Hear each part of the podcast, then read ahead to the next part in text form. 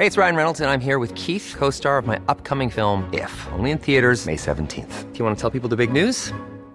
All right, I'll do it. Sign up now and you'll get unlimited for $15 a month in six months of Paramount Plus Essential Plan on us. Mintmobile.com slash switch. Upfront payment of $45 equivalent to $15 per month. Unlimited over 40 gigabytes per month. Face lower speeds. Videos at 480p. Active Mint customers by 531.24 get six months of Paramount Plus Essential Plan. Auto renews after six months. Offer ends May 31st, 2024. Separate Paramount Plus registration required. Terms and conditions apply if rated PG. Heraldo Radio. Dedo en la llaga. Había una vez un mundo en el que nadie creía. Un país de historias inexplicables. Una nación con personajes asombrosos. Santo Tomás tenía razón. Hay que ver para creer. El México increíble, las verdades que duelen, la voz de los que callan, el dedo en la llaga. Infórmate, diviértete, enójate y vuelve a empezar. El Heraldo Radio presenta El Dedo en la Llaga con Adriana Delgado.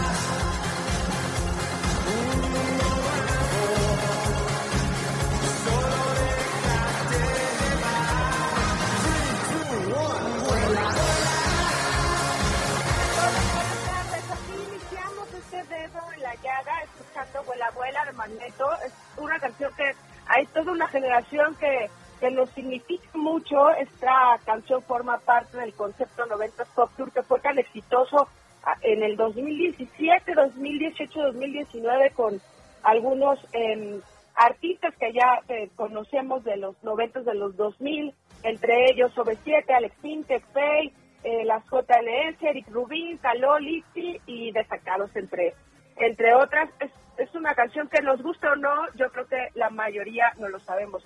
Yo soy Andrea Merlos, me da muchísimo gusto saludarlos.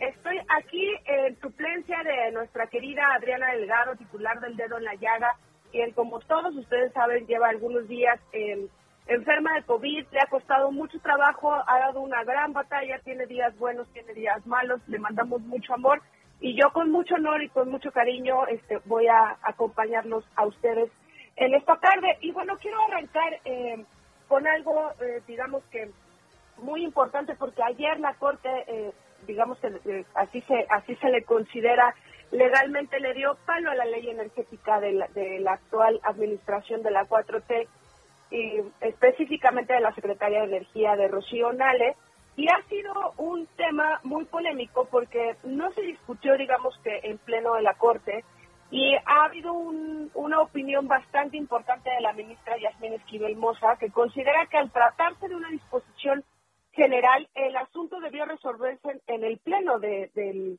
la Corte, el cual es el único facultado para declarar inconstitucionales normas generales por una mayoría de al menos ocho votos, ¿no? Y bueno, esto ha significado una polémica porque esta norma o esta ley NALE, como la hemos llamado los medios, pues evidentemente va en contra y frena de muchas maneras toda esta política de energías limpias y de un avance en tecnología para todas las energías, como nos los pide el mundo entero. No solo es un tema político ni económico, la verdad es que es una necesidad a nivel mundial que podamos eh, nosotros avanzar en esto. Y la ministra Yasmín Esquivel, la verdad es que creo que en muchos aspectos eh, ha puesto el dedo en la llaga de decir es un tema que debió de llegar al Pleno y no en una sala como se aprobó ayer. Eh, va a seguir ahorita la polémica sobre la relación incluso entre la Corte y el gobierno federal y vamos a ver qué tanto se va a mover eh, el gobierno para que puedan eh, resolver este asunto de la Corte.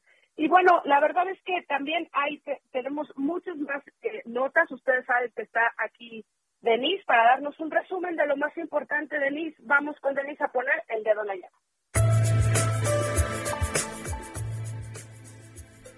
Muchas gracias, jefa Merlos. Vamos con la información. La Comisión Permanente Nacional del Consejo Nacional del PAN aprobó por unanimidad a las y los candidatos a diputados federales por el principio de mayoría y de representación proporcional, correspondientes a cada uno de los distritos federales de mayoría donde Acción Nacional encabeza por sí mismo o en la coalición va por México, así como las cinco circunscripciones del país para el proceso electoral 2020-2021. Entre las propuestas destacan Margarita Zavala, actual dirigente de la organización México Libre, el ex candidato presidencial Gabriel Cuadri, el líder empresarial en el norte del país, Arturo Fernández, el ex secretario de Gobernación, Santiago Krill, y los ex gobernadores Juan Carlos Romero Hicks, Ignacio Loyola y Francisco Ramírez Acuña.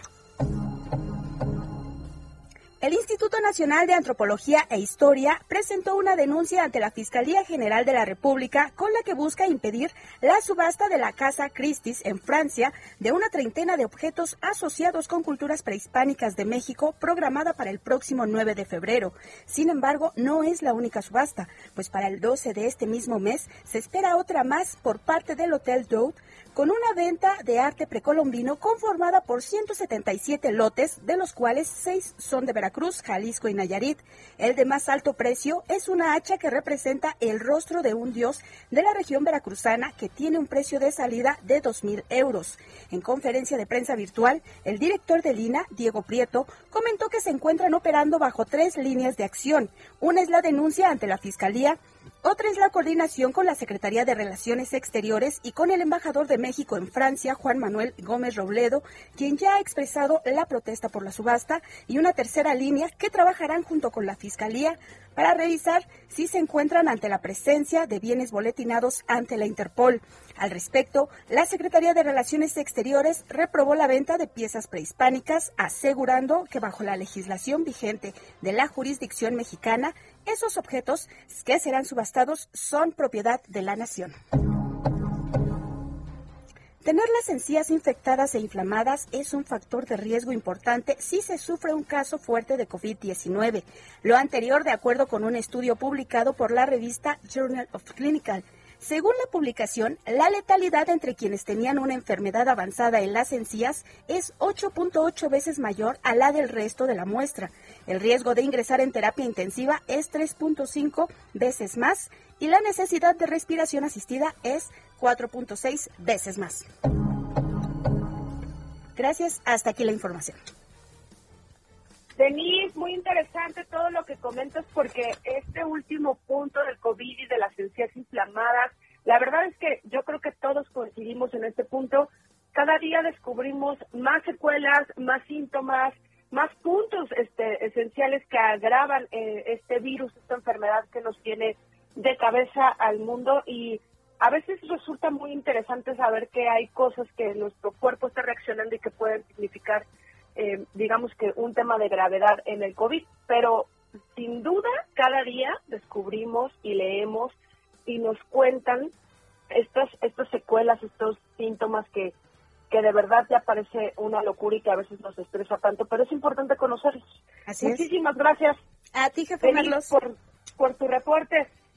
Y bueno, vamos a arrancar eh, con un tema, con un gran invitado, porque el asunto de la digamos, regulación de las redes sociales que quiere hacer el Congreso en México, eh, encabezado por eh, los partidos de Morena, ha dado la vuelta no solo en México, sino a nivel internacional, porque, pues, evidentemente le están poniendo el dedo en la llaga.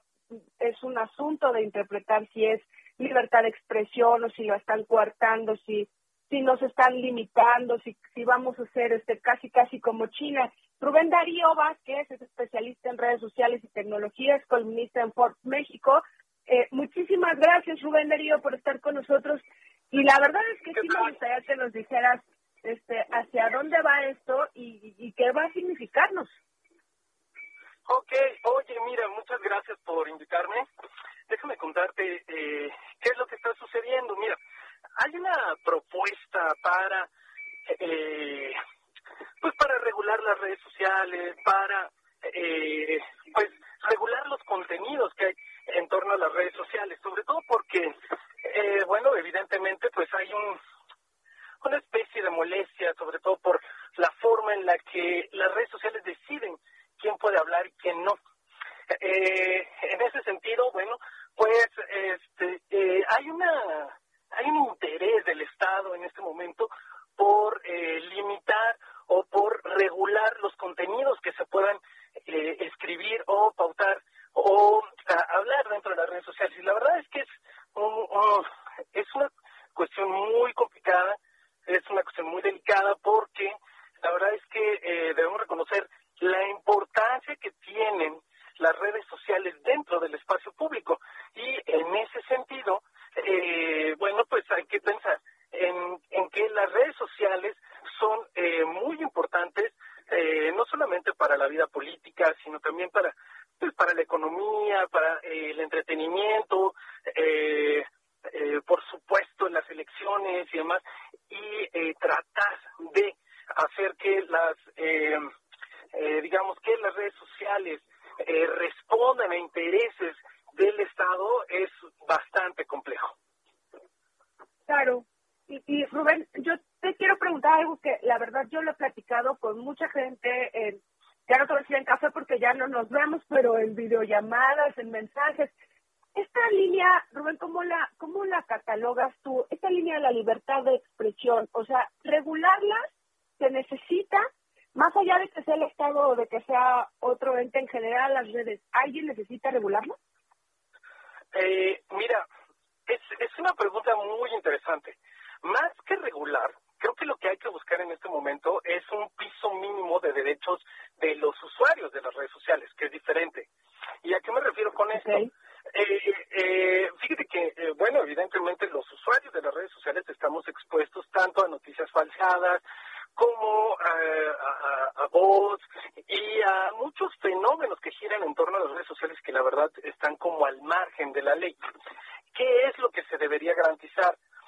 En primer lugar, eh, se debería garantizar que las, eh, que las plataformas se den cuenta del impacto que tienen dentro de la vida pública, dentro de la vida pública, eh, por, em, en este sentido, crear un espacio de, de, pues para el diálogo y demás.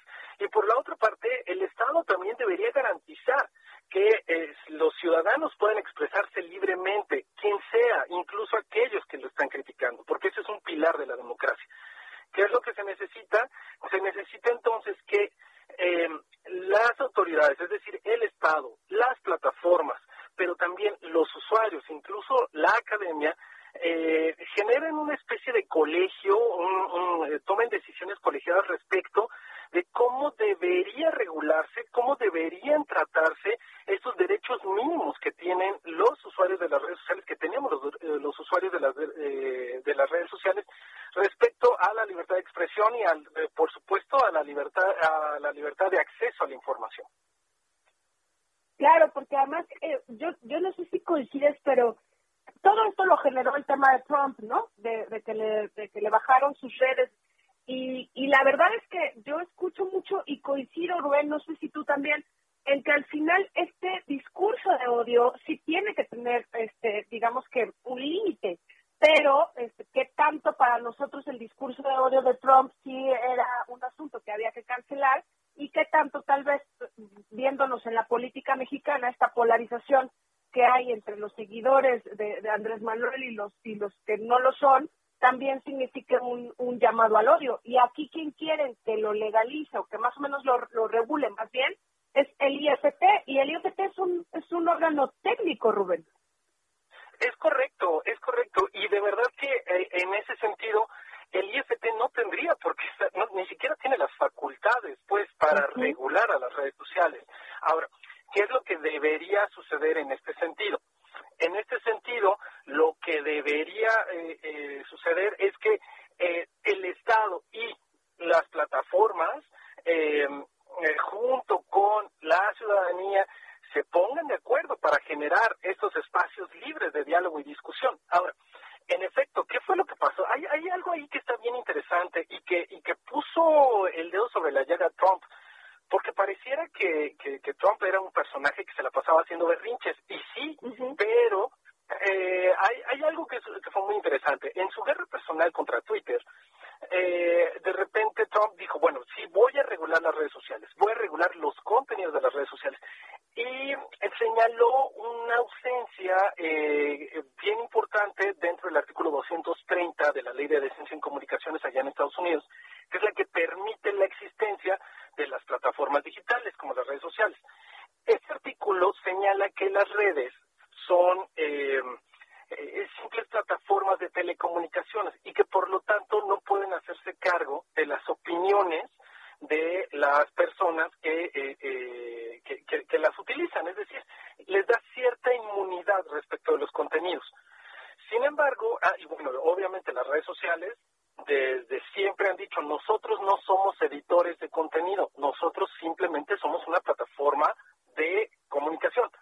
Ahora bien, el punto aquí es que eh, Trump señaló, bueno, pero si a mí me estás etiquetando, si me estás em, eh, poniendo, eh, bajando tweets, si estás etiquetando como potencialmente eh, mentirosos mis tweets y demás, eso significa entonces que sí estás editando los contenidos y por lo tanto no eres simplemente una plataforma, sino eres un editor de contenidos. A partir de ese señalamiento empezó una discusión muy, muy, muy fuerte en el Senado Estados Unidos precisamente para llevar una regulación hacia las redes sociales que es muy probable que se dé.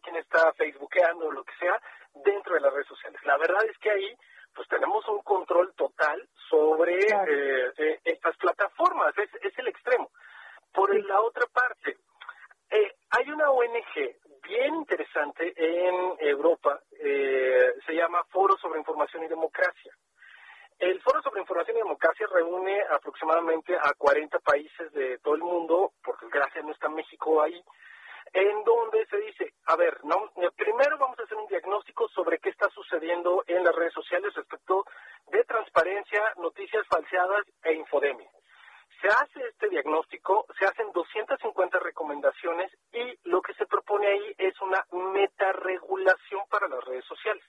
¿Qué es una metaregulación? Es un acuerdo donde muchas naciones, es un acuerdo supranacional, en donde eh, se fija eso, un piso mínimo de derechos humanos, derechos de acceso a la información y transparencia para que las propias redes sociales creen sus eh, eh, normas comunitarias, es decir, creen sus propias leyes. Entonces, esto significaría que a nivel internacional las redes sociales tendrían un piso mínimo. Eh, es decir, a partir de esto es lo mínimo que se tiene que garantizar y eh, que debe quedar súper claro qué es lo que las redes sociales eh, em, eh pueden garantizar, pueden bajar, pueden poner, pueden quitar, cuáles son las, em, digamos, reglas por las cuales se baja una cuenta o eh, se etiqueta cierto tipo de contenido, sobre todo en carácter político. Eh, y esto, la verdad es que es muy interesante, pero no es algo que decida ni las redes sociales ni tampoco el Estado. Es una decisión colegiada. Totalmente de acuerdo. Este, te agradezco muchísimo, eh, Rubén Darío Vázquez, especialista en redes sociales y tecnología, columnista de Forbes México. Y yo creo, Rubén, si, si coincides en esto, que todos los que nos están escuchando no dejen de informarse sobre este debate porque de verdad nos va a significar mucho en nuestra vida cotidiana. Muchísimas gracias, Rubén. Un saludo para ti y para todo tu auditorio. Gracias. Hablemos de tecnología con Claudia Juárez.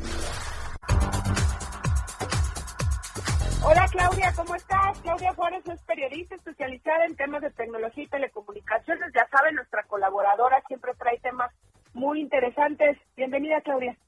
Jefa Merlos, muy buenas tardes, amigos del Dedo en la Llaga. Pues sí, esta semana, eh, Andrea, pues como tú sabes, el gobierno de México pues liberó su página de registro de vacunación contra el COVID-19 y ha sido todo un caso y todo un caos debido a que pues la página se saturó, que cabe decir que no es una plataforma como tal, sino es una página y que lo único que hizo fue evidenciar que no existe una ruta clara en materia de estrategia digital. Al poco tiempo de que fue liberada esta página de preregistro de vacunación, pues colapsó debido a que pues, a, pues la alta demanda que hicieron los usuarios y es que este colapso sucedió cuando únicamente es el llamado a registrar a los más de 15 millones de personas mayores de 60 años y que son considerados adultos mayores que hay en México. Imagínate que en México hasta el 2018 éramos más de 126 millones de personas. Entonces, ¿qué va a pasar cuando intentemos el registro los más de 111 millones de, de personas que faltamos?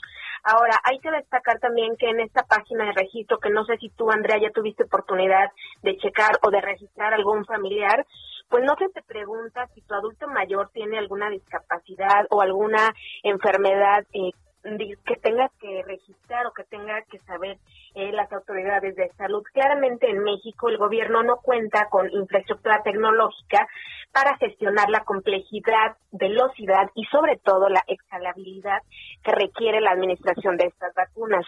Y es que te cuento, Andrea, que por ejemplo en el mundo pues los gobiernos están apoyando con empresas del sector privado para la gestión de inventarios y logística, la inscripción y programación de las vacunas y sobre todo el seguimiento de resultado de estas, que a todas luces pues son unos de los principales retos. En España, por ejemplo, una empresa recientemente presentó una tecnología que justamente ayuda a las agencias gubernamentales y a las organizaciones sanitarias a desplegar y gestionar sus programas de vacunación de forma rápida, segura y eficiente.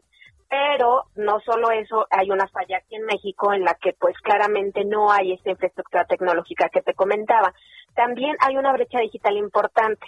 Hasta el 2018 únicamente 7% de los usuarios de Internet pertenecían a este sector poblacional que ahorita están como en el foco de atención o en el foco de registro, que son, bueno, de los que te estoy contando, el 7% tenían más de 55 años. Entonces, como ves, pues hay una clara eh, brecha digital, hay conexiones lentas, hay todavía una, una baja penetración del servicio, apenas somos 80 millones de usuarios de Internet los que vemos en México. Entonces, pues aquí hay que hacer un llamado a las autoridades justamente para que hagan esta, esta delineación sobre la estrategia digital, no hay tampoco una estrategia de ciberseguridad. ¿Qué pasa con todos los datos que ya uno tiene que ingresar a estas páginas? También hay que hablar de inclusión digital, de desarrollo de software. ¿Qué va a pasar con esto? Entonces, pues claramente está faltando esta estrategia para que el gobierno también se pueda apoyar en la iniciativa privada, justamente que den soporte a estos programas de vacunación. Estamos empezando y pues claramente ha sido un caos. Así es, Claudia. La verdad es que es un tema muy interesante. Yo llevo tres días tratando de registrar a, mi mamá, que tiene 76 años en la plataforma no lo ha logrado y sabes además de todas las fallas tecnológicas, ¿cuál es la peor? La falta de empatía ante las capacidades de nuestros adultos mayores, Claudia. No imagino cómo alguien puede de verdad llenar tantos datitos, tantas claves, tantas cosas, este cuando no conocen esto. Te agradezco mucho, Claudia Juárez, colaboradora del Dedo en la Llaga. Vamos a un corte y regresamos en unos minutos. Gracias.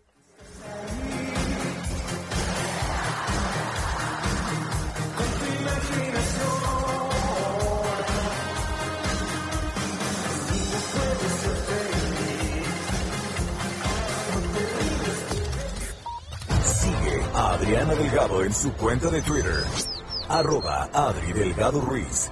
Además, te invitamos a enviar tus opiniones y comentarios en texto o por mensaje de audio a través de WhatsApp al 55 2544 3334. Y si quieres escuchar El Dedo en la Llaga de El Heraldo Radio, en cualquier momento y donde quiera que te encuentres, descarga el podcast disponible en Spotify y iTunes. Heraldo Radio. La HCL se comparte, se ve y ahora también se escucha.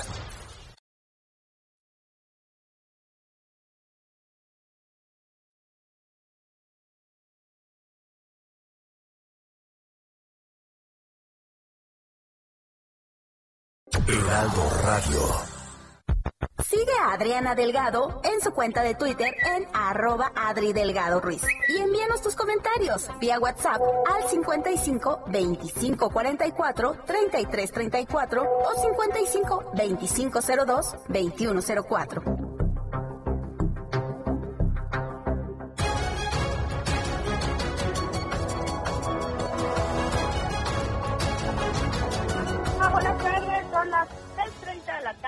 Estamos de regreso en el dedo en la llaga, como les conté al principio del programa, en sustitución de nuestra querida Adriana Delgado, que se encuentra hoy en, en un mal día de toda esta eh, cuarentena del COVID, pero le mandamos muchos besos y saludos. Y este es un tema que a mí me importa mucho porque es un tema que abandera mucho a Adriana Delgado y yo sé que por eso organizó esta mesa tan importante. Eh, resulta que ayer la Cámara de Diputados aprobó algo que a mí me explotó la cabeza en la redacción, la verdad es que lo platicamos eh, con mis compañeros editores, de lo sensible y lo frágil que es el tema. La Cámara de Diputados con 444 votos a favor, dos en contra y siete abstenciones, aprobó un dictamen para incluir los conceptos de violencia simbólica y mediática en la Ley General de Acceso de las Mujeres a una vida libre de violencia.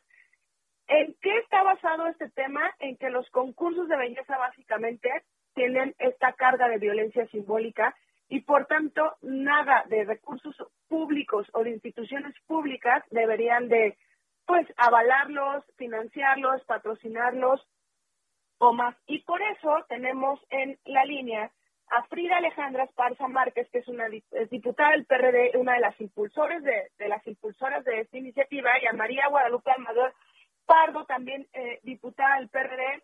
¿Qué tema, diputadas? ¿Cómo están, Frida, María Guadalupe? ¿Qué tal? Buenas tardes. Un gusto estar acá platicando sobre este tema. Muy bien, Frida. Buenas tardes. Hola. Quisiera platicar eh, primero contigo, Frida, eh, que nos expliques en la generalidad qué es la violencia simbólica. Bueno, eh, la violencia simbólica es la base de todos los tipos de violencia. Es una violencia que no tiene agresiones físicas, pero que sí subordina a la mujer en relaciones de dominación frente al hombre. Son estas actitudes, estas ideas eh, muy naturalizadas, eh, vistas muy de manera muy normal en nuestra sociedad, donde se tiene en cuenta que la mujer debe de tener ciertos comportamientos, que debe de tener eh, cierta imagen para que sea catalogada y que entre de, dentro de esta definición de lo que se llamaría una mujer. Eh, lo que nosotros proponemos con esta definición es que estos comportamientos, estas ideas, se entiendan como un tipo de violencia. Las mujeres no podemos encasillarnos ni adaptarnos a un único molde universal de lo que la sociedad, de lo que el patriarcado considera que es ser una mujer. Entonces, eh, una vez que se entiende esto como violencia, pues se puede identificar y por lo tanto puede atacarse y puede erradicarse. Claro. Eh, saludamos también a la diputada Beatriz Rojas de, de Morena. Beatriz, ¿nos escuchas? Sí, claro. Aquí estoy presente. Bienvenida, Beatriz. Este, Gracias. Gracias. María Guadalupe, diputada del PRD. Eh, ¿Cómo fue que construyeron eh, esta iniciativa y se metieron a un tema tan sensible como los concursos de belleza? Porque la verdad, diputada, yo creo que somos una generación que en algún momento era hasta un evento el sentarte a ver la televisión y claro que esa imagen, como dice la diputada Frida Alejandro Esparza, la imagen de ese cuerpo perfecto que vimos en las teles es la imagen que hasta hoy persiste sobre la belleza. Sí, gracias, Andrea. Saludo a mi amiga eh, Betty Rojas de Morena y por supuesto a mi compañera Frida Alejandra Esparza. Eh, pues mira, este, este, esta situación es una, como ya decía mi compañera Frida, está normalizada y el impulsar eh, una ley sobre violencia simbólica pues nos ha sí traído ataques masivos, por cierto, particularmente a nosotras tres. Y bueno, eh, como te lo, te lo repito, la violencia simbólica no se ejerce directamente, sino que consiste en la imposición cultural de las mujeres como objetos dominados eh, en, esta cultura de desigualdad entre hombres y mujeres, que ya tenemos también, como tú sabes, una ley que rige, que norma y que va allanando el camino para que cada vez más estemos en condiciones de igualdad.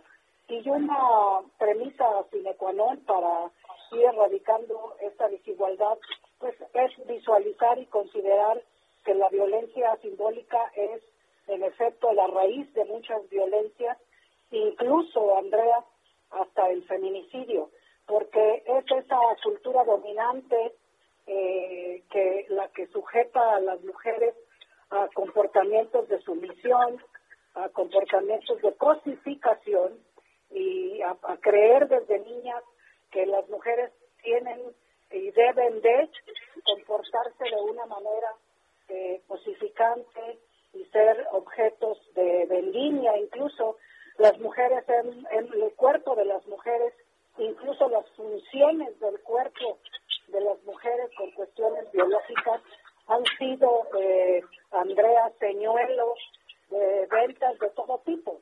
Como bien dices, prendes la televisión y no hay, no hay en la televisión mexicana un producto que no se venda a partir de las funciones y del cuerpo, a través del cuerpo de las mujeres. Bueno, eh, consideramos que era necesario e importante tipificar e incluir este, estos delitos, bueno, esta, estas concepciones eh, no como un delito ciertamente, pero sí concepciones que lesionan enormemente la vida de las mujeres y lo que nosotros hemos hecho en esta legislatura es ir erradicando las violencias de nuestras vidas y la violencia simbólica y mediática, pues siendo la raíz de muchas violencias, decidimos incluirla eh, en, el, en el artículo 17 bis y 17 ter y, este, y, pues lo hemos considerado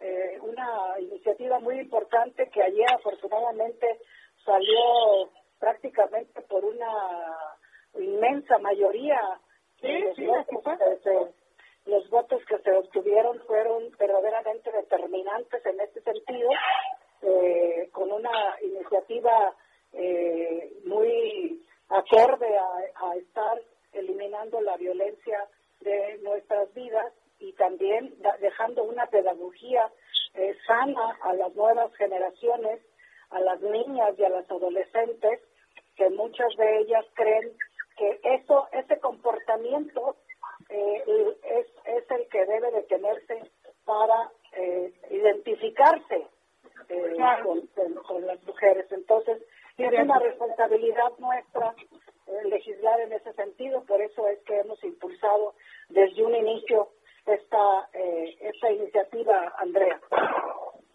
Gracias, este, diputada diputada Beatriz eh, de Morena, pues por un lado lograron una gran mayoría y un trabajo en equipo que la verdad es que eso también se aplaude desde fuera, ¿no? Este, políticamente hablando, impulsaron algo en las mujeres que es muy importante y quiero preguntarte tu opinión sobre el otro concepto de violencia simbólica que es la violencia mediática. ¿Cómo lograr que la gente se sensibilice? Sí, buenas tardes, te saludo Andrea, saludo a mis compañeras diputada Guadalupe Almaguer, a mi compañera este, diputada Frida también. Este, ya escuchaba con anterioridad los comentarios de, mis compañeras. Eh, efectivamente, la violencia simbólica es la generadora de otras violencias contra las mujeres. Ya lo comentó la, la diputada Almaguer, no quisiera abundar más en ello. Pero si no visibilizamos este tipo de violencia que está tan interiorizado en el conducir de toda una sociedad y por ende tan normalizado, este no vamos a poder acabar con no solamente con la violencia mediática, sino con la patrimonial, física y sexual. Precisamente la violencia simbólica eh, está tan estereotipada y tan normalizada, eh, nos lleva de la mano a lo que es la violencia mediática. Nada más comentarte que la violencia simbólica se centra en tres mensajes muy específicos.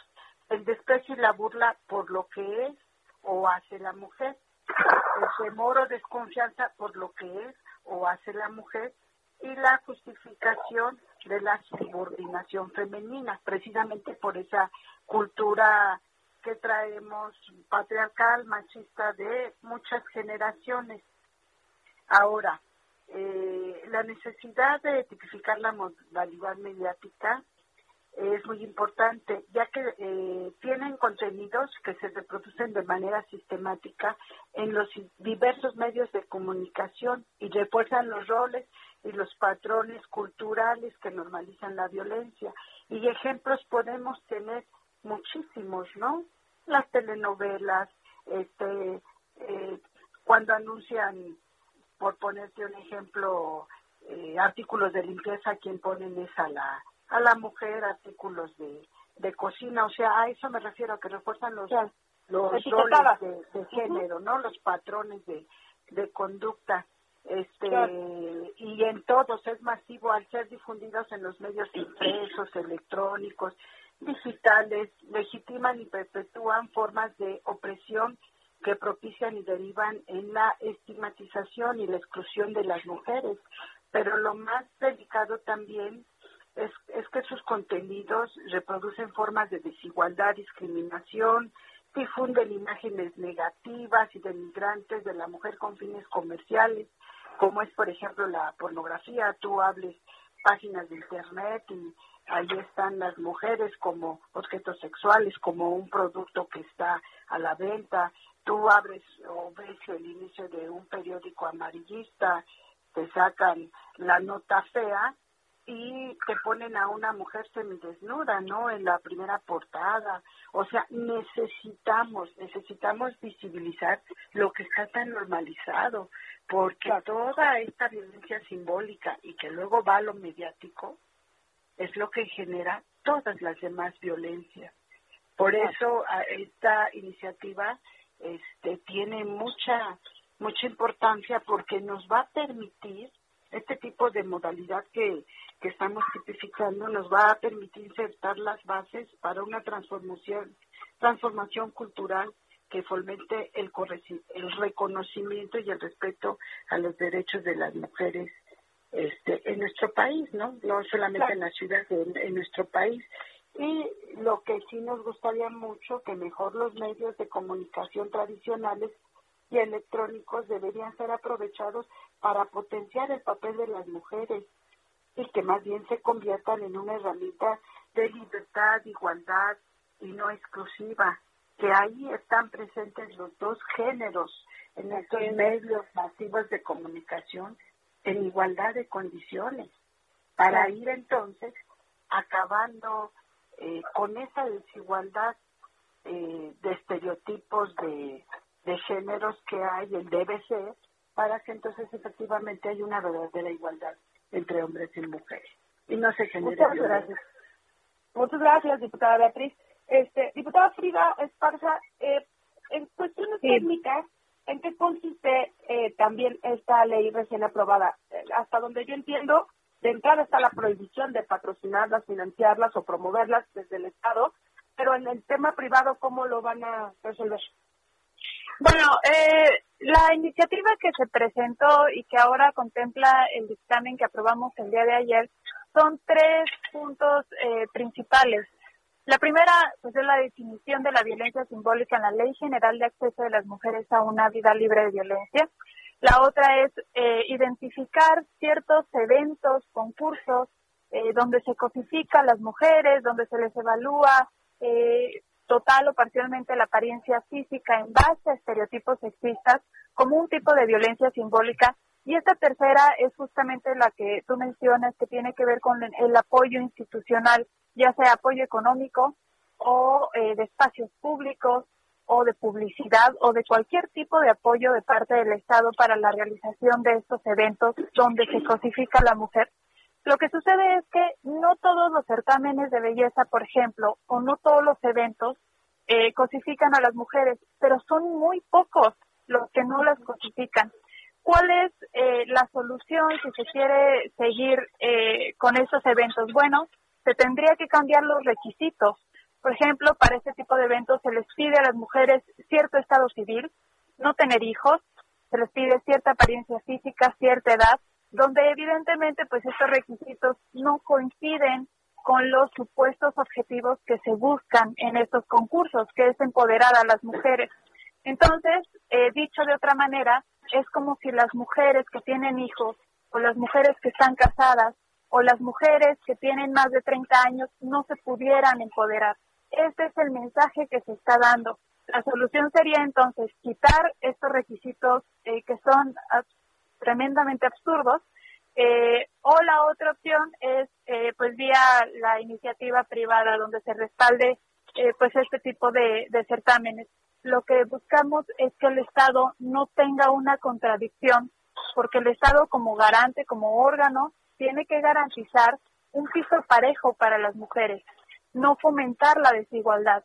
Y con esta iniciativa, lo que se buscó desde un principio es ir a la raíz de los problemas, se han recibido muchos comentarios eh, de personas, sobre todo hombres, que están inconformes con esta iniciativa y el mensaje o el argumento que dan es que hay problemáticas mayores, por ejemplo el feminicidio, por ejemplo las agresiones o la violencia física contra las mujeres.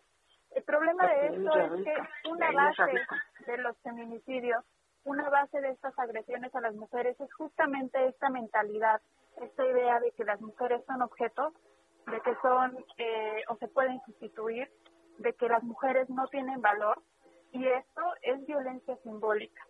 Entonces, una vez que se identifica esto, es cuando puedes empezar a pavimentar camino para evitar feminicidios, para evitar agresiones pues más fuertes en tema de carácter eh, físico, por ejemplo.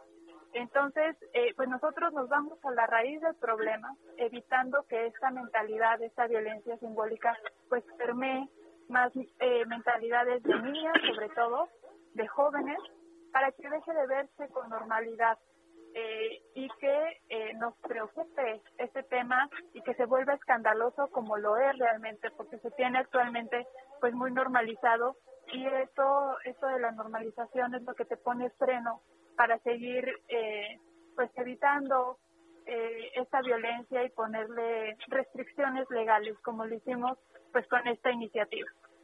Claro, e, es, es un gran tema, va a ir al Senado, entiendo esta iniciativa que, ustedes tres eh, encabezan e impulsan. Y, y, yo sí quiero comentarles que desde este lado, digamos que de los medios, ha sido muy impresionante estos comentarios en contra a esta ley, que además, este, diputadas, los hombres, los caballeros no se dan cuenta que esto acaba siendo también muy violento. Eh, es, es este lenguaje en redes sociales que de repente explota en contra de lo que hacen las mujeres por las mujeres, pero bueno, pues la verdad es que es paso a paso y, creo que es una iniciativa que literal puso el dedo en la llaga y, que hay que ponerle el ojo. Muchísimas gracias a las tres diputadas por estar en el dedo en la llaga. Frida Alejandro Esparza del PRD, Beatriz Rojas Martínez de Morena y María Guadalupe Almaguer del PRD. Felicidades por la iniciativa. Muchísimas gracias. Hasta luego. Muchas gracias. Gracias. Los sustos de la semana.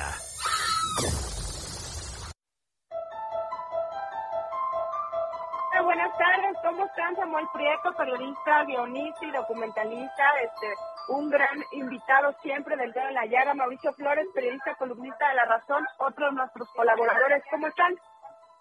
Muy buenas tardes, ¿qué tal? ¿Cómo te va? ¿Qué tal? Buenas tardes, Mauricio, Andrea, quiero saludarles. ¿Cómo sí, pues aquí con los sustos, ¿no? Los sustos de la semana, este, ¿qué temas, eh? Sí, vaya. Corte pues ahora sí. se pronuncia contra la política eléctrica del gobierno. Arranca, Mauricio. Pues creo que ese es un revés muy serio en cuanto que lo que querían hacer era por decreto lo que ahora van a buscar que sea a través de una reforma de ley. Esto lo cual nos plantea de inmediato que la Suprema Corte de Justicia ya sentó un precedente que cuando esta iniciativa de ley, que no me queda la menor duda, será aprobada, digo, tiene mayoría morena, este, pues va a entrar en un terreno que va a litigarse inmediatamente en la Suprema Corte de Justicia y pues no creo que salgamos bien parados de ahí como país, ¿eh? Samuel. Sí, definitivamente. Hay que incluso considerar que estamos pisando eh, bastantes callos y estamos poniendo dedos en la llaga en cosas muy delicadas, ¿no? Eso tiene que ver también eh, con nuestra relación eh, comercial con Estados Unidos, que es nuestro principal socio, eh, con violaciones directas al tratado, al TEMEC, y por supuesto a la política internacional que se está dando a propósito de energéticos, ¿no? Ya todo el planeta está virando hacia las, hacia las energías limpias y nosotros aquí seguimos entrampados, ahora también en la generación de electricidad con los combustibles fósiles como el combustóleo eso es toda una discusión que se va a dar en muchos tribunales si es que esta reforma este, eh, sustituye a esto a este revés que da la Suprema Corte. Pues aquí la cuestión va a ser, a final de cuentas, a cuánto nos va a salir el chistecito si nos vamos a este tipo de litigios, si se aprueba como tal, porque pues en juego no son 20 mil millones, son 50 mil millones de dólares de inversiones e ingresos esperados por parte de los inversionistas privados en energía, sobre todo renovables, a los cuales pues con esta reforma se les echaría hasta atrás de la cola para suministrar energía eléctrica, pero también eventualmente con la posibilidad de que se le cancelen los contratos a los productores independientes de energía, por ejemplo. Y bueno, pues, pues si no tenemos para comprar medicinas en tiempo y forma, pues quiero ver dónde vamos a sacar 50 mil millones de dólares. No solo eso, además con una caída de ingresos presupuestarios también muy dura, Samuel. Eh, sí, sí, sí, definitivamente. Este, el, ya tenemos algunas cifras de, cómo estuvo, estuvo el asunto de, la recaudación. Eh, el SAT, eh, por ejemplo, se, se puso muy tratando de, de, compensar la seria caída que tuvimos en ingresos presupuestarios referentes a petróleo y a ingresos aduaneros que fueron caídas muy fuertes, se pusieron a buscar y a hacer auditorías a las grandes empresas. Este, ahí sí se logró una recaudación histórica, pero de todos modos la recaudación global cayó por lo menos 3.8% eh, y eso es bastante importante considerando que este, este año todos esos huequitos se están terminando, ya no hay fondo de estabilización, las auditorías se están terminando, entonces el año viene complicado también en ese sentido.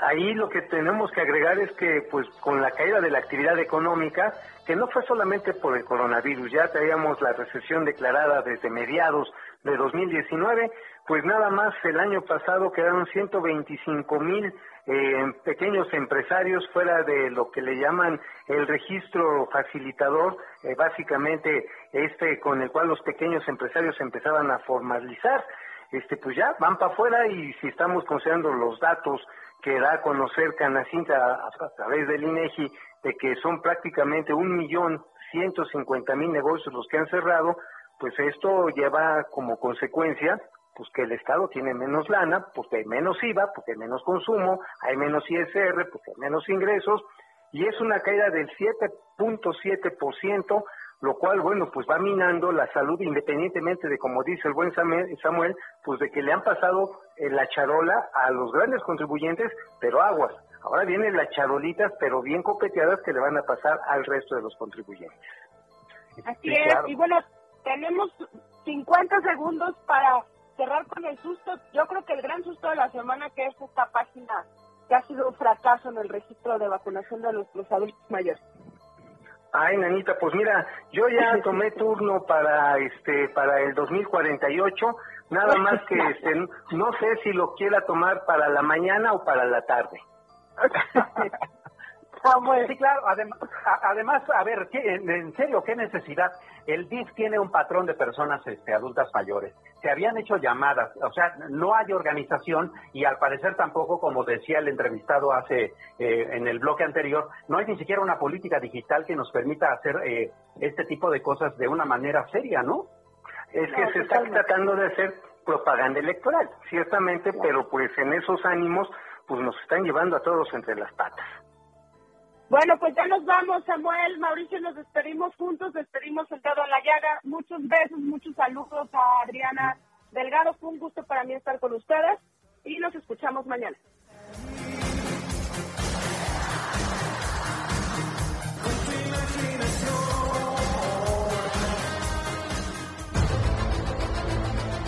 El Heraldo Radio presentó El Dedo en la Llaga con Adriana Delgado. Heraldo Radio, la HCL se comparte, se ve y ahora también se escucha. Even on a budget, quality is non-negotiable. That's why Quince is the place to score high-end essentials at 50 to 80% less than similar brands. Get your hands on buttery soft cashmere sweaters from just 60 bucks, Italian leather jackets, and so much more. And the best part about Quince, they exclusively partner with factories committed to safe, ethical, and responsible manufacturing. Elevate your style without the elevated price tag with Quince. Go to quince.com slash upgrade for free shipping and 365-day returns.